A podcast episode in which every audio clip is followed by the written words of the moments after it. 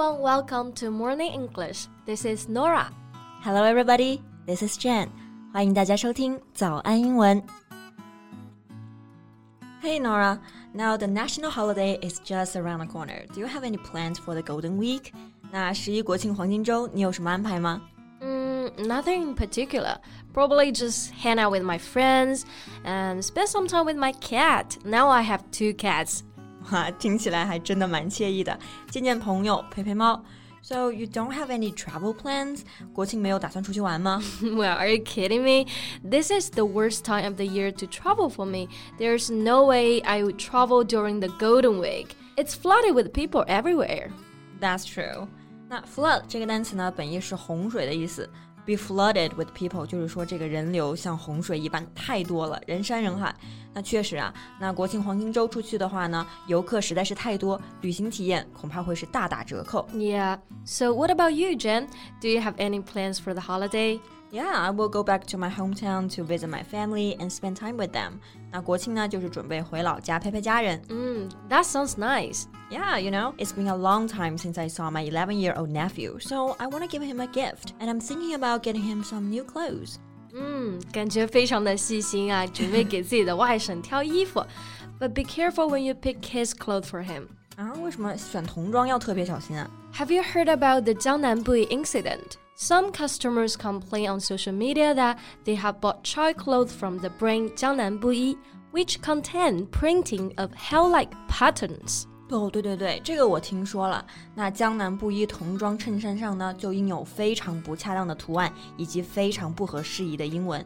Their child clothing lines from its sub-brand were found to contain inappropriate and horrific printings. Yeah, the clothes are printed with messages such as "Welcome to hell" and "Let me touch you," as well as prints of a Satan-like figure chopping a leg.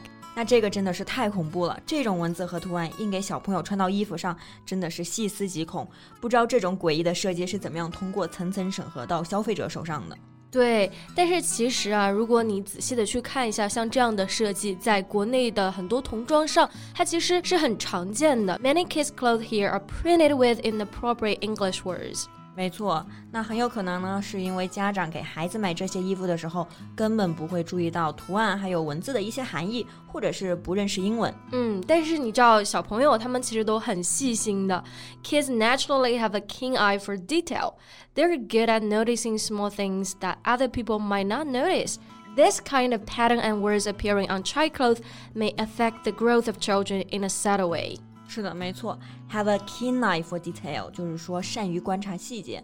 那像小朋友们呢，本来就擅长于观察，注意到身边更多的细节。那像这样的图案和文字出现在他们的身上，就很有可能潜移默化的影响到他们的成长。是的，So yeah, I will definitely be more careful when picking gifts for kids. Yeah. Hey, speaking of child clothes, how about today in our podcast? Let's talk about some English phrases and idioms relating to clothing. Sure. 那在今天我们的节目当中呢，我们就来聊一聊跟服装相关的一些英文习语和表达。在节目的开始，给大家送一个福利，今天给大家限量送出十个我们早安英文王牌会员课程的七天免费体验权限，两千多节早安英文会员课程以及每天一场的中外教直播课，通通可以无限畅听。体验链接放在我们本期节目的 show notes 里面了，请大家自行领取，先到先得。So, what's the first idiom relating to clothing we've got here?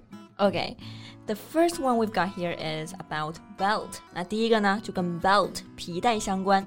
Tighten one's belt. Yeah, tighten one's belt. It means to cut one's bending. 对，tighten 这个单词呢，就是勒紧、紧绷的意思。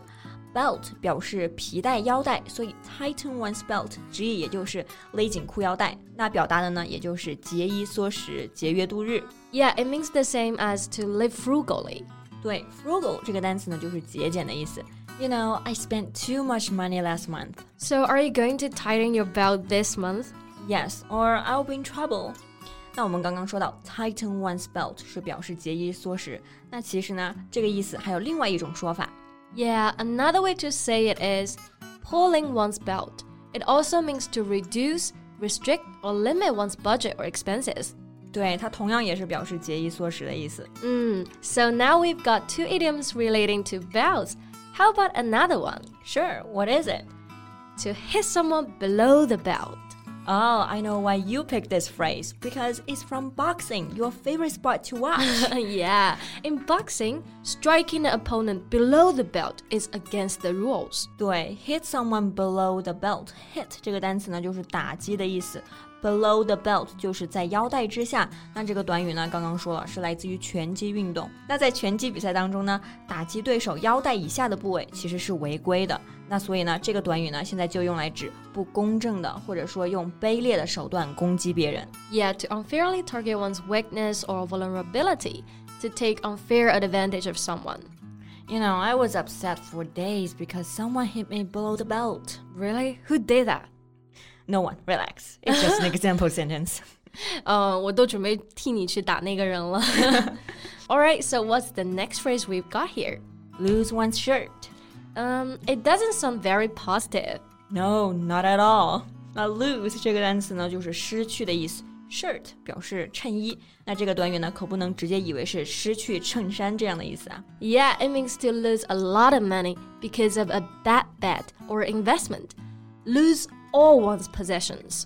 对你想想看，输的连一件衬衫都不剩了，就是变得一无所有。 不过我们要注意，这个习语呢，主要是用在用于赌博或者是在高风险投资项目当中失败而输掉所有的财产。Yeah, many investors lost their shares when the market crashed. 对，所以说股市有风险，投资需谨慎。嗯，那这也需要谨慎，对吗？对，right. Or you might lose your shirt. But let's hope that will not happen because then you might only get your birthday suit to wear. Birthday suit. 生日装吗? What's it like? well, can you remember on your birthday what were you wearing when you were born? Um, nothing. I mean, when babies are born, of course, they don't come out wearing any clothing. Yeah, that's it. So there you go.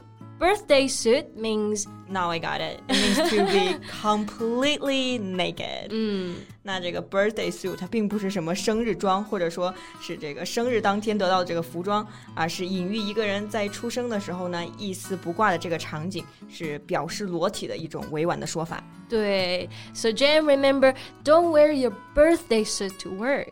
Thanks for your tip, Norah. But I think nobody does that. Mm, okay.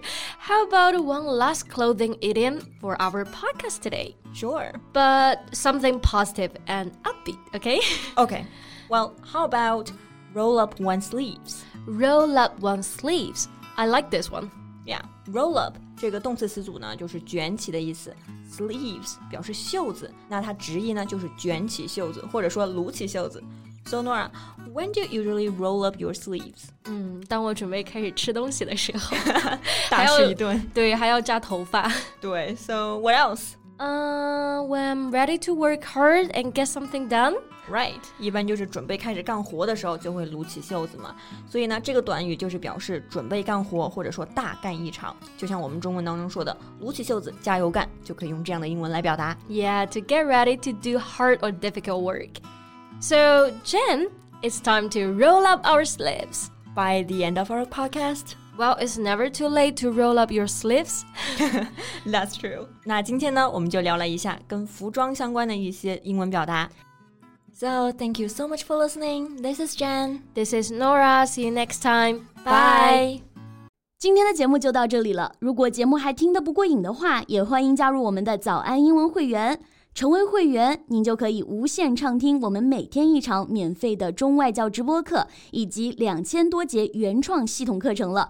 今天我们限量送出十个七天免费试听权限，试听链接放在我们本期节目的 show notes 里了，请大家自行领取，先到先得。